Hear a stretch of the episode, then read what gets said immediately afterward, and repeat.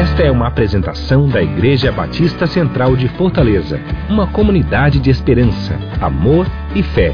A seguir, uma mensagem para a sua edificação.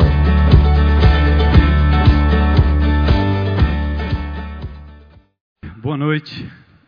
Eu continuo me chamando Armando, também lutando com uma série de imperfeições e falhas de caráter, né? livre de algumas por algumas horas, alguns dias, alguns meses, né?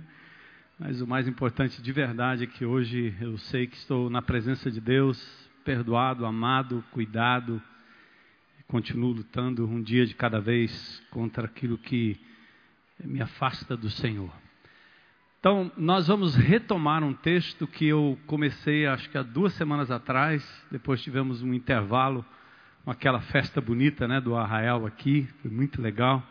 E o final de semana também, que aquele pastor de Teresina pregou, eu estava fora do país, em algum lugar aí, e acabei assistindo pela internet, fui muito edificado com o testemunho do pastor. Então quero convidar você a abrir comigo o texto da palavra de Deus, retomar aquele texto que a gente começou há duas semanas atrás, é a carta do apóstolo Paulo a Tito. Tito, capítulo 2, versículos 11 a 15. Eu convido você a ficar em pé para a gente mudar de posição, fazer essa leitura e a gente mergulhar no texto. Aquela semana eu consegui só a introdução. Então, hoje tem ponto 1, ponto 2, ponto 3, mas se o tempo não permitir, a gente desdobra de novo, certo? Então vamos comigo. A carta do apóstolo Paulo a Tito, capítulo 2, versículos 11 a 15. O grande apóstolo Paulo escreve várias epístolas, chamadas epístolas paulinas ou cartas paulinas. Geralmente ele escreve às igrejas e também escreve a indivíduos, como Timóteo, seu filho na fé. Tito é também considerado um filho na fé do apóstolo Paulo. E ele escreve a Tito, ah, porque Tito ficaria na ilha de Creta, por onde Paulo passou pregando a palavra de Deus, para colocar em ordem algumas coisas que estavam fora de ordem na igreja em Creta, exatamente naquele ano, talvez no ano 60, 65 ah, da nossa era cristã, ou depois de Cristo, né? Então vamos ler os versículos 11 a 15, que é o foco do nosso texto hoje à noite. Porque a graça de Deus se manifestou salvadora a todos os homens. Ela, a graça de Deus, nos ensina a renunciar à impiedade e às paixões mundanas e a viver de maneira sensata, justa e piedosa nesta era presente. Enquanto aguardamos a bendita esperança, a gloriosa manifestação de nosso grande Deus e Salvador, Jesus Cristo. Ele se entregou por nós, a fim de nos remir de toda maldade e purificar para si mesmo um povo particularmente seu, dedicado à prática de boas obras. É isso que você deve ensinar, diz Paulo a Tito, exortando-os e repreendendo-os com toda a autoridade. Ninguém o despreze. Senhor, lida a tua palavra. Depois de ouvirmos, Senhor, um cântico que exalta a tua obra, o teu nome e anela pela tua vinda, depois de percebermos aqui, Senhor, a grandiosidade da tua obra nos presídios, nas casas, Senhor, de recuperação destes jovens, nós te agradecemos pelo teu poder e a tua graça que opera em nós e sempre tem operado ao longo dos séculos. Pedindo que nesta noite a tua palavra aberta nos faça refletir, Senhor, naquilo que o Senhor fez, faz e fará no meio do teu povo. Te agradecemos, Senhor, por esta noite, por esta palavra. Abre o nosso coração para o entendimento, porque a nossa fé não está firmada em vãs filosofias ou fábulas engenhosamente compiladas por homens, mas num Jesus histórico, numa palavra firme e fiel, pregada primeiramente pelos apóstolos que viveram aqui entre nós, que pregaram a palavra a outros, que se deram nas arenas, que foram mortos e perseguidos pelo Império Romano e que ao longo dos séculos, dando às vezes as suas próprias vidas, testemunharam do Evangelho de Jesus que assim chegou até nós. Obrigado, Senhor, por esse legado e por esta herança, que hoje à noite essa porção da palavra de Deus sirva para nos firmar mais em Ti, na Tua palavra, e nossa, e para que a nossa vida, Senhor, seja um reflexo do Teu amor em nós. Nós te agradecemos e oramos em nome de Jesus. Amém. Podem sentar.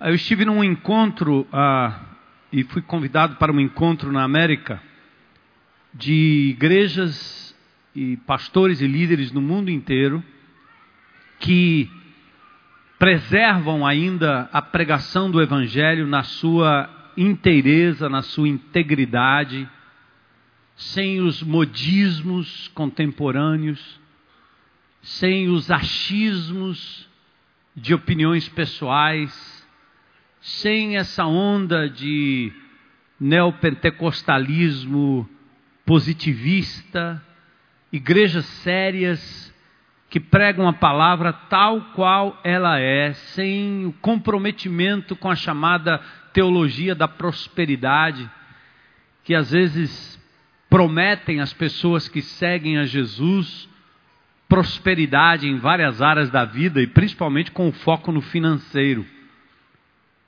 Porque estes homens e estas igrejas olham para a palavra de Deus como ela é Jesus disse que no mundo nós teríamos aflições. E nós vivemos num mundo mal. Quem apostou, até do ponto de vista cristão, de que a sociedade seria um milênio com paz absoluta, que tudo iria melhorar, obviamente, vivendo no Brasil, não tem como acreditar nisso. E nem precisamos.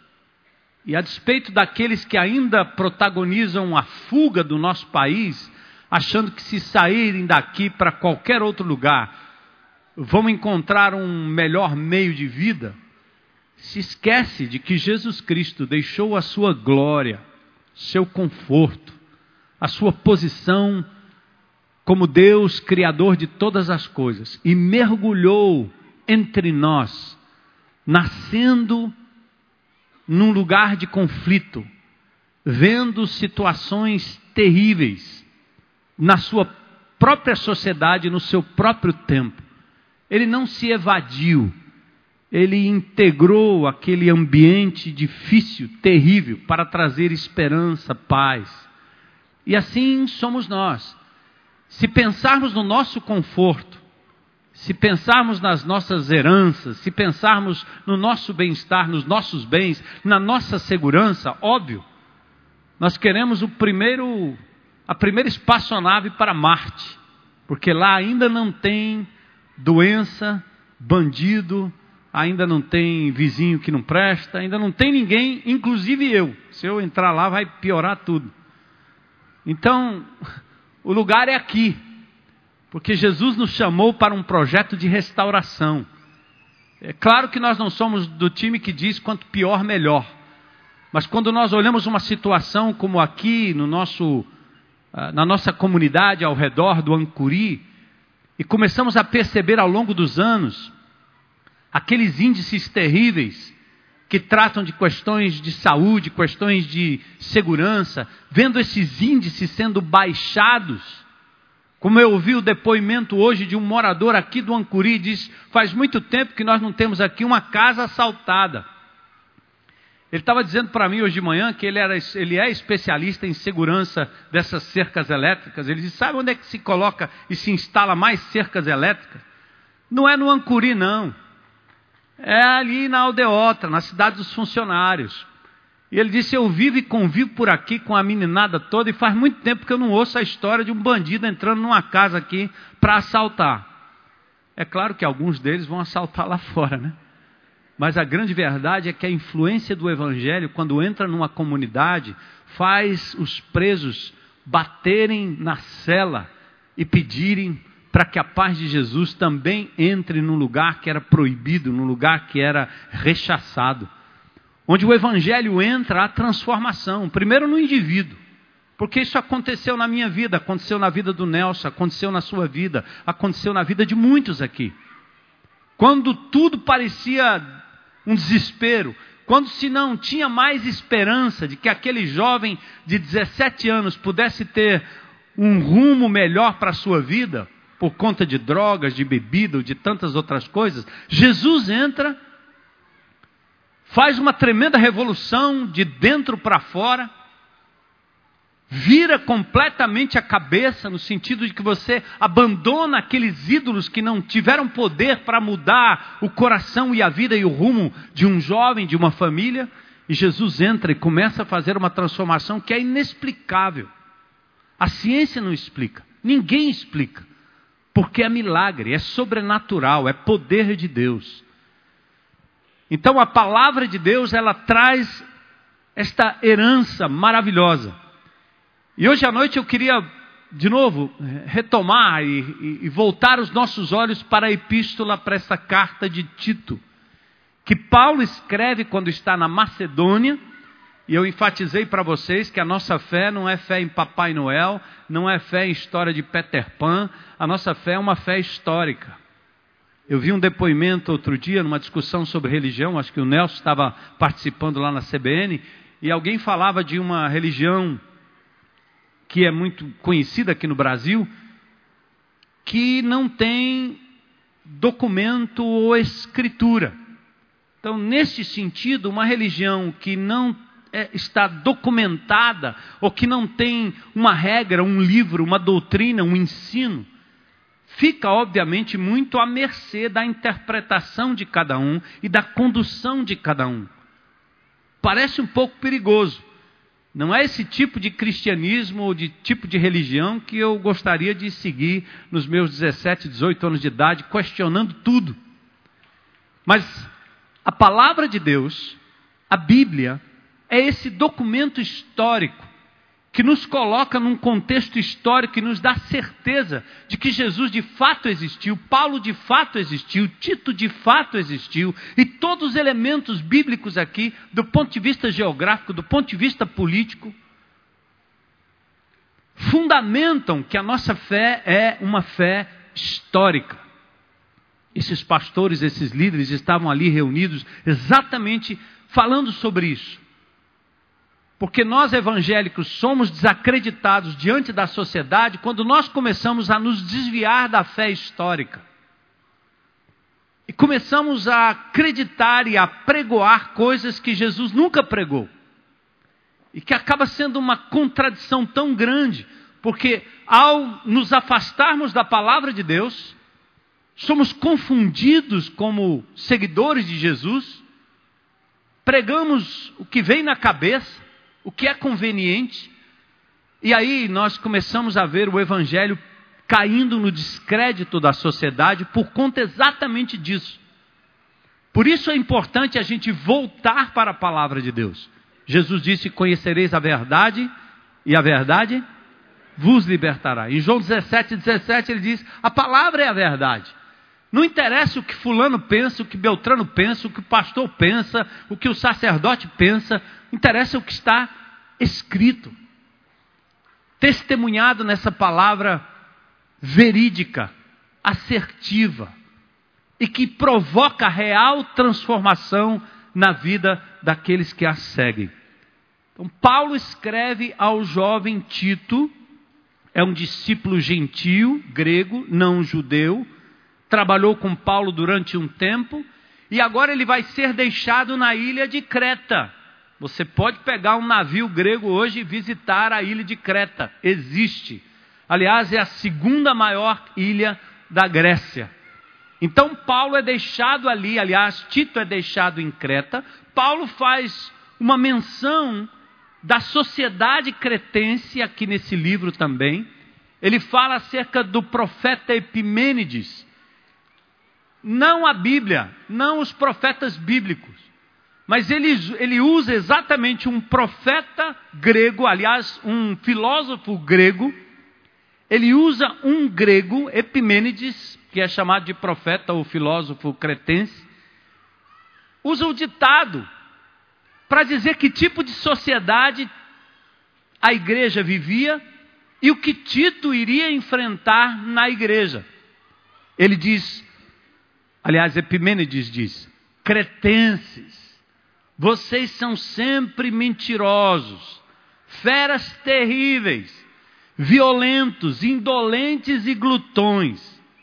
E o apóstolo Paulo menciona no verso 12 do capítulo 1 exatamente esse ditado de Epimênides, que descreve a sociedade. Ora, qual a importância dessa descrição? É porque quando a igreja de Jesus está inserida no contexto da sociedade, obviamente ela absorve a cultura em que ela está inserida e absorve coisas, práticas. Você assiste televisão, você assiste a Fórmula 1, você vai para a praia, você vai para beira-mar, você faz coisas que a cidade faz.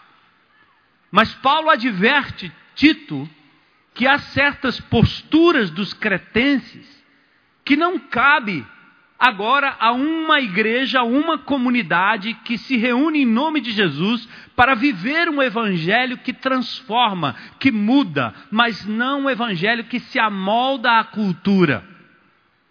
Então Paulo faz questão de deixar Tito em Creta para colocar as coisas em ordem. Aliás, no verso 16, ele faz uma crítica não ao público externo, não à sociedade, mas ele faz uma crítica à própria igreja em si. Quando ele diz assim: que alguns afirmavam na comunidade conhecerem a Deus, mas por seus atos o negavam. E aí Paulo diz: estes são detestáveis, desobedientes e desqualificados para qualquer boa obra. Ou seja, Paulo faz primeiro uma autocrítica e uma crítica da própria comunidade, dizendo que, olha, tome cuidado com aqueles que se dizem conhecedores de Deus, mas negam o discurso pelo ato negam pela obra, negam por aquilo que fazem. Então, Paulo está aqui dizendo: alerta Tito, porque é preciso coerência para seguir Jesus. Quem anda com Jesus, anda como Jesus andou. Nós temos exemplos históricos de homens que nem evangélicos são, nem cristãos são, mas que absorveram o ensino de Jesus, às vezes muito mais do que nós. Gandhi foi um exemplo, tenho citado isso várias vezes. A libertação do povo indiano na África do Sul se deu pela paz e por um homem que o fez inspirado no Sermão da Montanha, porque ele conhecia na intimidade da leitura o comportamento de Jesus diante do conflito. Então nós não podemos ser diferentes. Nós temos a marca de Cristo em nós. Nossa vida deve ser coerente com o nosso discurso. E só há um jeito de alinhar a nossa prática com o discurso: é conhecendo a palavra, é lendo a palavra, é se inteirando da palavra. Eu sei que aos meus 17 anos de idade, quando eu li a Bíblia pela primeira vez, eu fiquei um pouco chateado e revoltado. Eu disse: por que, que eu passei tanto tempo da minha vida ouvindo a Bíblia em latim? Por que, que eu passei tanto tempo da minha vida conhecendo dogmas e conhecendo quase nada da Bíblia? Eu me lembro fazendo perguntas para o pastor, para minha mãe, para o meu pai. Eu disse, por que, que vocês tinham a Bíblia aqui dentro de casa, aberta aqui, parecia um negócio para espantar mal olhado, mas ninguém lia. E Jesus já disse isso em Mateus 22, 29. Vocês erram, por quê? Porque não conhecem as Escrituras e nem o poder de Deus. Nesse sentido, a questão do analfabetismo no Brasil é um entrave espiritual. Porque as pessoas não leem. E talvez se você está aqui nos visitando pela primeira vez, para compreender esse contexto aqui, além do discurso do pastor que vem aqui e fala na frente, os crentes em Cristo Jesus costumam ter acesso à Bíblia. E quando ele tem acesso no dia a dia, ele está sendo iluminado pela própria ação de Deus na vida dessa pessoa. Então é um acesso democrático, todo mundo tem acesso à palavra e precisa dela como ar que se respira como a comida que se come a cada dia. Então, essa é a diferença. E Paulo então adverte Tito: Tito, coloca as coisas em ordem aí em Creta. Mas eu vou entrar agora no contexto do verso 11 até o verso 15, para dizer o seguinte: Paulo está preocupado em que a, a, a, no fato de que a igreja precisa conhecer melhor a fundamentação da sua fé no que ela crê, em quem ela crê e quais são as implicações desta fé. Nós cantamos isso hoje aqui. Todos os hinos nos levaram para a afirmação da nossa fé. Então, dos versos 11 ao, verso, do verso 11 ao verso 15, nós estamos vendo aqui o apóstolo Paulo declinar o que Deus fez o que Deus faz e o que ele fará. A obra da salvação é algo absolutamente completo. Deus fez. E talvez valha a distinção aqui, que é uma confusão que se tem em relação aos evangélicos, que era a confusão que eu tinha nos meus 17 para 18 anos de idade. Eu achava que era assim. Rapaz, esses crentes são muito abusados mesmo. Porque eles dizem que estão salvos é muita petulância. Como é que alguém vem me dizer que é salvo? Eu não aceito isso. Como é que ele sabe que é salvo? Baseado em que ele é salvo? Eu tinha raiva de crente que vinha me falar essa história do sou salvo. Alguém já teve esse sentimento? Aham. Uhum. Normal. Então deixa eu lhe dizer aqui qual foi a grande descoberta é que na religião, normalmente, seja ela qual for, e principalmente a religião cristã clássica, ser salvo depende do indivíduo. Quanto mais eu faço, mais eu consigo favor diante de Deus. Então a minha salvação, ela é preconizada pelas obras que eu pratico. Por isso todo mundo é estimulado a fazer o quê? o bem. O discurso clássico de qualquer pessoa não evangélica é assim: o que importa é fazer o, o bem. Pronto. Mas na religião, e os evangélicos também praticam isso em outras instâncias, né? A ideia é você faz o bem e aí você vai ganhando ponto, você vai ganhando ponto, você vai ganhando ponto, você vai ganhando ponto. Eu acho que na minha época, assim, que eu não conhecia Jesus, eu estava lascado mesmo, porque eu nunca ia chegar lá. Você faz uma boa obra e faz mil que não presta. Você faz uma coisa, três coisas, cinco coisas boas, mas faz outras que não prestam. E esses meninos atrás das grades, não tem salvação para eles. Porque eles estão completamente deficitários.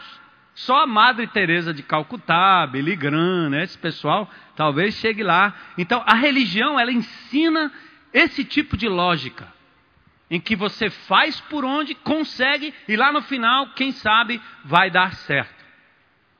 O Evangelho é diferente. O Evangelho, do começo ao fim, ensina outra coisa. Primeiro, a Bíblia diz em Romanos 3,10: não há um justo, nem sequer um. Se Deus é justo, além de ser amor, a justiça divina pega todo mundo na condenação. O menino infrator, ele não precisa matar dez ou roubar dez pessoas, basta um roubo, um furto. Ele já se torna infrator, culpado diante da lei. Você não precisa passar um sinal, dez sinais vermelhos para ser infrator de trânsito. Basta um. Então a Bíblia diz que ninguém escapa, porque todos pecaram e estão fora, destituídos da glória de Deus, distantes de Deus por conta da falha. E quem não falhou? E mesmo que você tente raciocinar diante de Deus e até para a sociedade, para os irmãos da igreja, dizendo assim, mas eu nunca matei, nunca roubei, nunca adulterei, Jesus torna isso um pouco mais complicado para você quando ele diz que o adultério não é o que se comete com o corpo de uma outra pessoa, é o que se comete na mente. Que matar não é puxar o gatilho e tirar a vida do outro. Jesus diz assim: Ouviste o que foi dito? Não matarás. Eu, porém, vos digo, isso no Sermão da Montanha: qualquer que no seu coração intentar o mal contra alguém, já matou. Quem não matou aqui? No trânsito.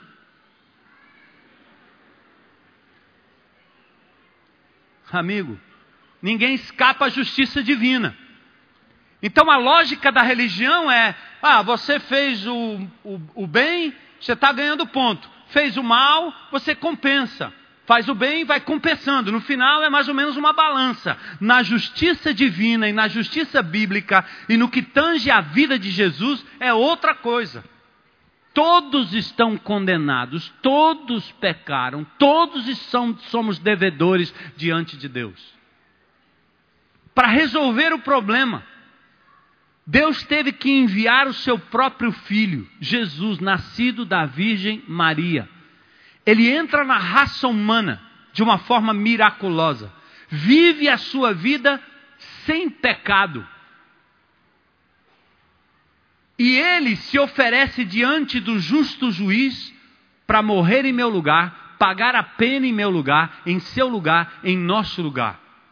E a salvação passa a ser agora o que? Eu, miserável pecador, condenado atrás das grades, estou ouvindo alguém aí do lado de fora dizer, como aquela mãe disse para aquele menino que entrou na igreja e matou nove pessoas lá em Massachusetts, né? Ou foi na Carolina do Norte, né? Qual é o estado mesmo? É, eu sei que foi na Carolina do Norte. Foi na Carolina, me esqueci da cidade. Mas vocês se lembram daquela cena? A mãe dizendo: Você destruiu a minha família, você destruiu isso, destruiu aquilo, mas eu te perdoo e oro para que o Senhor lhe perdoe. O que Jesus oferece na salvação é algo muito parecido. Nós todos estamos de, atrás das grades. Mas Jesus assume o meu lugar e o seu lugar e se entrega voluntariamente na cruz do Calvário, e lá ele paga o preço de um pecado que não era dele, mas era meu, era nosso, era seu. Dá para entender? Então, nesse sentido, o que salva o indivíduo, o que o torna livre, como se você pegasse um menor infrator aqui atrás das grades. O que faz aquele menino livre não é ele pagar a pena, não é ele tentar praticar boas obras para compensar o crime que cometeu. O que faz aquele menino livre, absolvido, salvo, é alguém que resolve pagar o preço da fiança, é alguém que resolve dar o crédito a ele e dizer: vem para fora, você está livre, porque eu já paguei o preço do seu pecado. E esse menino sai para fora. Aliás, ele nem sai, porque ele acha que é demais. Deve ser, deve ser uma pegadinha. Vou sair daqui não, esse negócio é doido, vão me matar lá na esquina. Esse cara deve ser mandado por alguém que está tentando vingar a morte daquele que eu matei. Não, Jesus diz: não, vem para fora. E aquele menino sai com uma declaração judicial dizendo: Você está absolvido, está escrito. Então, meus irmãos, quando a gente pensa que é petulância se dizer ou se achar salvo.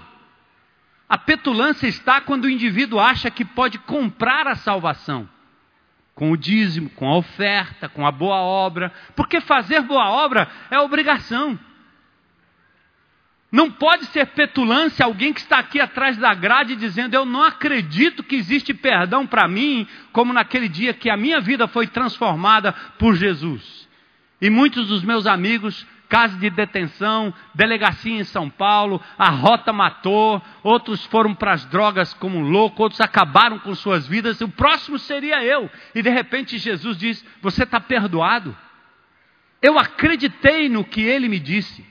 Acreditei naquilo que ele fez há dois mil anos atrás na cruz do Calvário, coisa que nós, católicos, apostólicos, não romanos, Sabemos de cor e recitamos isso durante muitos anos nas missas e nos encontros ecumênicos por aí. Eis o Cordeiro de Deus que o quê? Como é que se repete isso e não se tem noção do que isso significa? O significado disso é exatamente esse. O cordeirinho que deveria ir lá para a pena de morte para pagar o seu próprio pecado, esse cordeiro aqui está morto, está acabado, ele não tem como fazer. Mas alguém assumiu a postura de um cordeiro diante do justo juiz e diz: Eu assumo. Por isso nós cantamos algo aqui que parece estranho para quem não conhece, né? Teu sangue, teu sangue, teu sangue. Que povo sanguinário. Mas o que nós estamos falando é verdade, isso é uma linguagem que poucos entendem. E vocês precisam ajudar as pessoas a entenderem isso. Do que, que nós estamos falando? Nós estamos falando do sangue que saiu, se é O positivo, se é A positivo, das veias de Jesus, não. O que nós estamos falando é daquele ato na cruz do Calvário, quando Jesus derramou o seu sangue, a sua vida, sangue igual vida, derramou a sua vida no meu lugar, no seu lugar, para que agora nós pudéssemos dizer assim: continuamos sendo miseráveis devedores para o resto da vida. Esse é o sentimento. Mas Jesus me absolveu. E eu saio agora com o meu documento dizendo: Eu fiz a obra, eu te libertei, eu te fiz livre, eu te salvei. Então o apóstolo Paulo agora fundamenta para Tito a obra feita no passado, a que está sendo feita no presente e a que será feita no futuro. Primeiro, dá uma olhada comigo aí. A graça manifestada, verso 11. Diz assim: Porque a graça de Deus, olha o verbo no passado, se manifestou de que modo? Salvadora a quem? A todos os homens. Passado, graça manifestada. Algumas características desta graça. Ponto 1, um, ela é gratuita. Esse é outro problema que nós temos na pregação do Evangelho e na compreensão das pessoas sobre o Evangelho. Não é que não custou nada, custou a vida de Jesus há dois mil anos atrás. Mas para mim e para você, ela é de graça. Agora eu obedeço, agora eu faço as boas obras, não por constrangimento, não por medo, não na tentativa de pagar os meus pecados, mas eu faço a boa obra e obedeço por amor e por constrangimento a esse Deus que me amou de tal maneira que deu a sua vida por mim. Como eu não vou fazer o bem? Como eu não vou deixar aquilo que magoa o meu Deus, se ele se deu por mim? A melhor coisa que nós temos que fazer como pais a uma criança é constrangê-la não pelo medo, não pelo castigo, não pela punição, não pela troca, mas pelo amor. Quando você tem um filho que a hora de fazer um negócio errado, ele pensa assim, rapaz, eu não, olha, eu eu eu não vou fazer isso por causa do meu pai, meu pai me ama. Minha mãe me ama. Gente, é a melhor motivação que existe. E aqui o apóstolo Paulo então fala a Tito sobre a graça que se manifestou, primeiro, gratuita. Ninguém merece, é favor imerecido. Outra coisa, a graça é divina. Significa que ela vem de Deus, não vem do homem. Não é essa tentativa que nós temos desde Nietzsche, que decretou a morte de Deus, nós perdemos o transcendente perdemos a transcendência, perdemos a noção do Criador. E o homem então resolve matar Deus. E quando ele mata Deus, ele fica aqui à deriva em busca de deuses, ou ele mesmo se tornando Deus e o centro do universo. E olha o que nós estamos colhendo aí na sociedade. Paulo então diz: Tito, a graça se manifestou salvadora. Ela é gratuita, ela é divina, ela é salvadora, porque ela tira o indivíduo da morte para a vida, das trevas para a luz, dos deuses mortos para o Deus vivo, que trouxe uma salvação real. A Bíblia diz em Isaías 45, 20: ídolos não salvam, pessoas não salvam. Maldito o homem que confia no homem e faz dele o seu apoio, a sua muleta, é o que diz a palavra de Deus em Jeremias. Nós não podemos confiar nos homens. A mulher que entra numa relação, seja qual for, num casamento, para ser feliz, baseado no que o outro vai fazer por ela, já começou errado. A sua felicidade, a minha felicidade, a nossa felicidade está na nossa conexão com o Criador.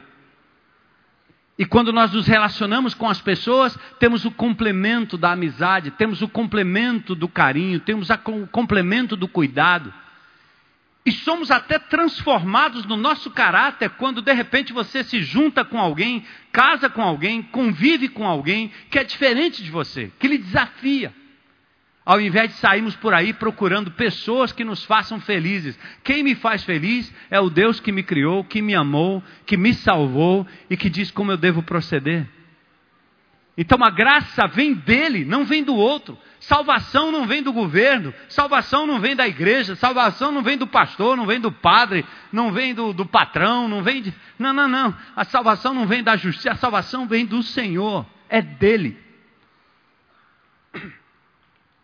Paulo ainda diz que a salvação é universal. Em que sentido? A graça se manifestou salvadora a todos os homens. Deus nunca quis que a humanidade se perdesse. Só que Deus não criou robôs. A gente poderia pensar aqui em livre-arbítrio e dizer assim: por que, que Deus criou um indivíduo que era capaz de fazer o mal? Por que, que ele não criou tudo robozinho, fazendo o bem? Só o bem, só o bem, só o bem, só o bem, só o bem, programado para o bem, só o bem, só o bem. Deus poderia ter feito. Sabe o que, que seria? Um robô, não um ser autônomo, segundo a sua imagem e semelhança. Quando Deus cria o homem com a capacidade de fazer o que é bom, mas ao mesmo tempo, por uma restrição e por um mandamento, ele cria a possibilidade de um indivíduo desobedecer, ele criou um ser autônomo que inclusive é capaz de negar a ele mesmo. Nenhum pai gostaria de ter um filho 100% obediente do começo ao fim. Está doente. Qualquer criança que obedeça o pai 100% o tempo todo, está doente, está não? Acho que eu vou contar uma do meu neto que é.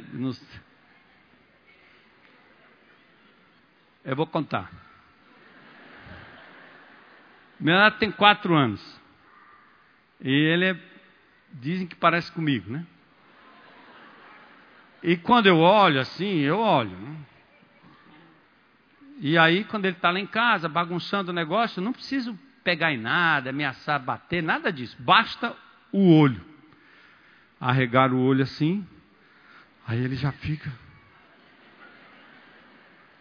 Aí um dia eu olhei para ele bem direto assim, aquele ser quase obediente, ele olhou para mim e disse assim: Eu vou arrancar os seus olhos para você não olhar mais para mim.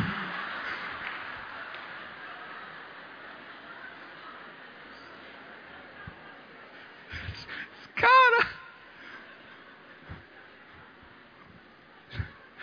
olha só a cabeça da criança, daquele, daquela idade, vai arrancar meus olhos para eu não olhar mais para ele daquele jeito. É uma forma de resolver o problema, não é não? Não, é a índole da inteligência, da obediência, do carinho, do cuidado, mas é a índole também para fazer aquilo que não. Então, amigo, a salvação é para todos, mas Deus não nos criou robôs. Então, você faz suas escolhas. Deus quer que toda a raça humana se converta.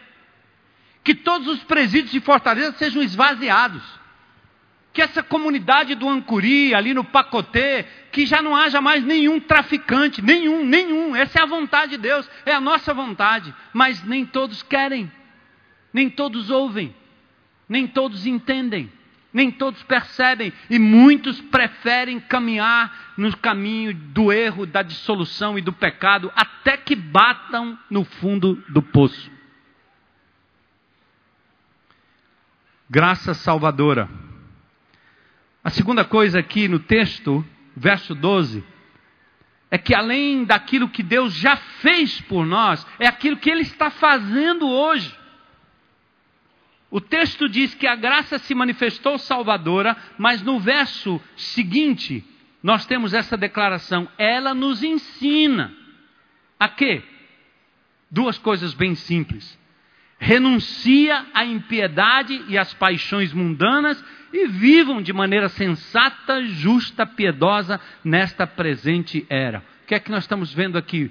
O apóstolo Paulo está dizendo, Tito, ensina esse povo. Ponto 1. Um, Deus já fez a obra lá na cruz do Calvário. Salvação está disponível para quem acreditar. Quem nele crê. Quem nele crê. Basta crer no que Jesus fez. Ponto.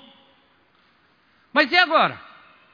Quer dizer que eu tenho minha passagem para o céu e virei santo de um dia para o outro? Aliás, deixa eu esclarecer você, biblicamente falando, o que esse livro diz aqui é que quando aquele menino, atrás das grades, bandido, assassino, ladrão, pode dar o nome que você quiser, mas é um ser humano. Quando Jesus paga o preço e o liberta, sabe qual é a identidade dele agora? Sabe qual é o nome que Deus dá para ele? Santo. Vocês entendem isso? É Deus chamando o bandido de santo. É uma declaração de Deus que diz assim: Você não merecia estar na minha casa. Eu tenho um filho legítimo que é Jesus, mas eu o adoto. Entra na minha casa e agora, a partir de agora, você é meu. O que, gente? Filho. Não somos nós que dizemos quem é santo ou deixa de ser santo. Santo não se é pelo mérito, porque ninguém teria essa virtude de ser tão bom a ponto de ser chamado santo, só Jesus. Mas nós fomos declarados santos no dia em que nos entregamos àquele que por nós pagou o preço do pecado. Por isso o apóstolo Paulo escreve nas suas epístolas: à igreja em Éfeso, aos santos em Éfeso. Está cheio de menina aqui das casas de recuperação. Cadê vocês aí? Grão de mostarda. Aí.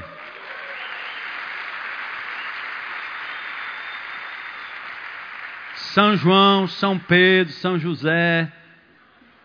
São Benedito, São Afonso, tá certo?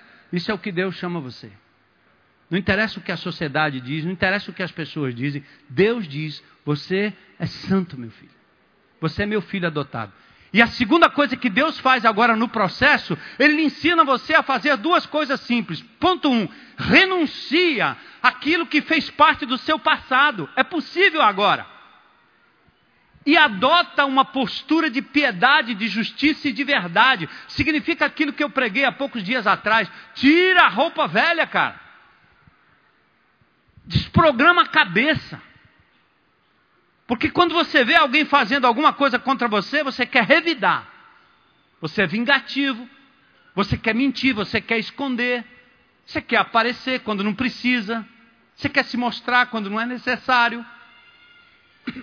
Então agora Paulo está dizendo, Tito, diga a esse povo aí que uma vez que você foi salvo por Jesus e pelo sangue de Jesus, pelo poder de Jesus, a sua caminhada cristã agora tem a ação de Deus nesta caminhada. Vai te ajudar a dizer não ao que é errado e a dizer sim ao que é correto. Eu posso dar um depoimento da minha própria vida e aconteceu, obviamente, e acontece na vida de cada um de vocês. Quando eu não tinha Jesus, o mal se apresentava, as oportunidades de fazer o que é errado se apresentavam, a malícia, o roubo, a bebida, a droga, tudo isso ia se apresentando, mas por uma razão ou outra, eu não tinha forças para vencer alguns desses vícios e algumas dessas práticas. Você já se viu fazendo uma coisa que você não consegue deixar? Parece que aquilo tem mais poder do que você. Sabe o que é? A Bíblia diz: é o pecado que te torna escravo. Você se torna escravo do vício. Todo que comete pecado é escravo do pecado. E, e, antes de ter Jesus, você não tem condições. Você faz algumas coisas boas, você se liberta de outras, você consegue alguma coisa ali, outra coisa acolá, mas há coisas que te mantêm preso por, quase pelo resto da vida. Quando não é uma situação em que você vai descendo a ladeira até a derrocada final. Mas quando você entrega a sua vida a Jesus, agora aquilo que você dizia não ter mais condições de rejeitar passa a ser possível. Você pode dizer não para o erro. Deus coloca em você uma nova natureza, uma nova conexão. Deus entra na sua mente através da palavra, reprograma sim. Eu dizia muito, rapaz, esses crentes aí, que o pastor faz lavagem cerebral na cabeça deles. Qual é a criança que não é submetida a uma lavagem cerebral? Na escola, na família, com os amigos, na mídia, você, eu, todos nós, quem é que não está sendo submetido dioturnamente a uma tentativa do brainwash, de lavar a nossa mente? Quem é? Nós somos induzidos, amigo. É por isso que você toma Coca-Cola, é por isso que você enche a cara de açúcar. É por isso que você. Por que é que você faz isso aí? Lavagem cerebral, amigo. A indústria faz isso com você. Certo? Até o dia em que você diz: chega, basta, em nome de Jesus, não mais. E assim é para a malícia, assim é para o engano, assim é para a pornografia, assim é para o abuso sexual de crianças menores, assim é para a traição familiar. Deus agora lhe deu, através de Jesus, poder para dizer não e assim agora adotar características da própria natureza de Jesus. Aquele que diz que está nele fica obrigado, à medida que anda com ele, a andar como ele. 1 João 2,6 foi um dos primeiros versículos que eu aprendi logo na minha conversão lendo a Bíblia. 1 João 2,6. Aquele que diz que está em Cristo deve porque anda com Cristo a andar como Cristo. Aí a natureza dele começa a ser introjetada em nós. Nós vamos aprendendo acerca dos passos, das atitudes de um Cristo que perdoa, que ama, que não permite que o abuso, que a sensualidade barata, que a venda do meu corpo aconteça. Porque ele me ensinou e me dá poder para dizer não para o pecado. A graça está operante, um dia de cada vez, amém, irmãos? Um dia de cada vez, é um dia de cada vez, lutando, rejeitando. Não diga eu não posso, eu não consigo. Você podia dizer isso antes de ter Jesus. Agora você só pode dizer assim: eu não quero. Seja honesto. Diga assim, rapaz, está vendo esse negócio aqui? Eu não quero deixar isso aqui não. Mas não vem essa, não vem com essa de dizer que você não consegue. Você não conseguia antes de ter Jesus. Agora que você tem Jesus, há o poder do Espírito Santo em você, a palavra de Deus, e se você de verdade encarar em nome de Jesus, dizer não, você vai conseguir a vitória. Amém? Vai recair? Claro, pode recair sim. Mas não vai ficar mais prostrado, não vai ser mais amordaçado, não vai ser mais acorrentado pelo erro. E por fim, para a gente encerrar aqui, o apóstolo Paulo fala sobre o futuro que vai acontecer na gloriosa graça. Graça manifestada, salvação, graça operante, santificação do dia a dia, e agora ele fala da esperança. Enquanto aguardamos a bendita esperança, a gloriosa manifestação de nosso grande Deus e Salvador Jesus Cristo. Ele se entregou por nós a fim de nos remir de toda maldade e purificar para si um povo particularmente seu, dedicado à prática de boas obras. Olha, é bem simples. Eu me lembro, de novo, eu estou me lembrando muito da minha época de conversão, porque eu lia tudo. Estava disponível aí no mercado. As religiões, os grandes gurus, de Guevara a Marx, era lendo, lendo, lendo, lendo e procurando um alguém, alguém, alguém, alguém, alguém, alguém, alguém. Até que eu encontrei Jesus. E a mudança aconteceu de dentro para fora. A certeza da salvação baseada na, nos méritos dele e não meus méritos. E foi a partir dali que eu comecei a perceber que coisas que eu não tinha controle, passei agora a ter controle. O desejo de fumar foi embora rápido. Não precisei passar nem pela casa de recuperação. Alguns passam seis meses, um ano, dois anos, três anos, até deixarem o baseado. Comigo aconteceu rápido, eu não entendi nada. Voltei para casa com um desejo enorme de estar com meus pais, de amar os meus pais, de reconhecer a família como base de tudo. Meus amigos de farra me achavam um louco, porque eu estava deixando coisas que para mim eram absolutamente normais. Mas deixe-me dizer uma coisa só, simples. A nossa esperança em Cristo não se resume só a esta vida. O apóstolo Paulo diz isso em 1 Coríntios 15, 19. Se é somente para esta vida que temos esperança em Cristo, dentre todos os homens, somos os mais dignos de compaixão. E eu vou dizer qual é a lógica aqui. Aliás, eu tive a oportunidade de conversar com amigos que são ateus. Eu tenho amigos ateus, e quando a gente entra numa conversa, numa argumentação, alguns deles eu digo: ah, você rejeita a Bíblia que você nunca leu, precisa ler primeiro. Leia e depois a gente conversa. Aí você rejeita aquilo que você conhece de perto. Se tem lógica, se faz sentido e etc. Vamos discutindo, vamos conversando. Aí chega uma hora que já não dá mais para caminhar muito no argumento, nós continuamos amigos, né? Aí eu digo para ele o seguinte: vamos pensar aqui só a possibilidade. A lei da probabilidade. Aos 17 anos eu entrego minha vida a Jesus. Cheguei agora com 61 anos de idade, né? Casado com minha amada esposa há 37 anos, né? Duas filhas, quatro netos, uma comunidade. Prazer de poder continuar servindo a Deus. Aí eu disse para ele, pá, vamos dizer o seguinte: vamos supor que esse negócio de Jesus Cristo para depois da morte seja uma utopia, igual você crê. Isso não valeu nada. Não vai acontecer nada lá do outro lado. Nihilismo total tudo desaparece. Cara, 50% de chances de não acontecer. E se for isso, eu vou te contar, viu? Ou coisa boa foi andar com esse Jesus durante o tempo aqui na terra. Pense no lucro. Pense no negócio bom, cara. Aí eu digo para ele, mas há 50% de chances, chances também de você, depois da morte, ter que encarar o Deus Criador de todas as coisas e o Jesus que o disse que um dia nós o veremos face a face. Como é que vai ficar? O que é que rolou para você daqui até lá? Como é que vai ser lá do outro lado? Para mim, eu não só espero, eu creio e eu vivo em função dessa esperança.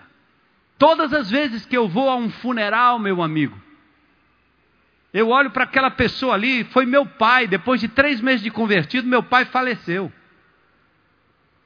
Só que meu pai entregou a vida dele a Jesus dias antes. E quando eu olhei para aquela situação, eu disse: eu preciso crer na ressurreição de Jesus. Está aí um guru diferente de todos os outros. Todos morreram e o túmulo está lá. Todos morreram, alguns foram embalsamados, outros já desapareceram como corpo. Cristo Jesus, historicamente, pelo que a Bíblia diz, embora possa parecer uma loucura para quem quer que seja, Cristo Jesus e o cristianismo toma como base o fato de que Jesus Cristo pagou o preço do pecado, mas ele ao terceiro dia ressuscitou.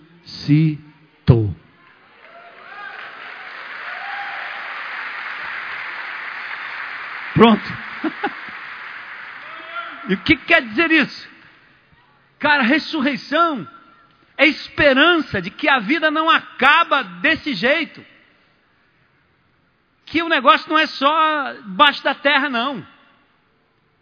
Crianças de dois anos, um ano, fetos que morrem, abortos, seres humanos, jovem de 10, 12, 15, 20 anos de idade, perecendo, morrendo. A vida é só isso? Não, não, não. Há algo além. Portanto, se a nossa esperança em Cristo se resume só a esta vida, Paulo diz: somos os mais miseráveis de todos os homens. Ainda que eu ache, argumentando com meu amigo ateu, que olha, é muito bom seguir Jesus. Mas nós temos uma viva esperança, aguardamos a bendita esperança, a gloriosa manifestação do nosso grande Deus e Salvador, Jesus Cristo.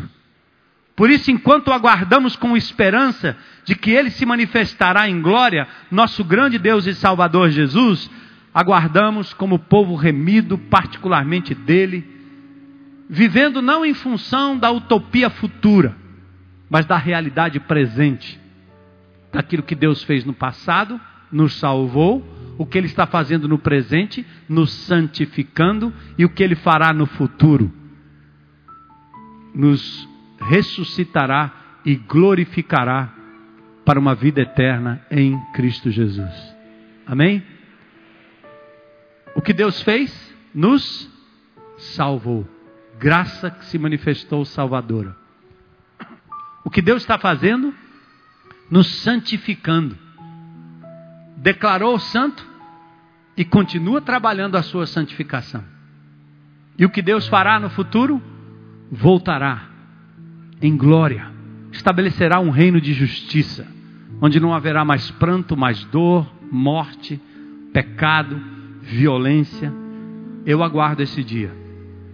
E aguardo com aqueles que na história, durante toda a história, de uma forma ou de outra, independentemente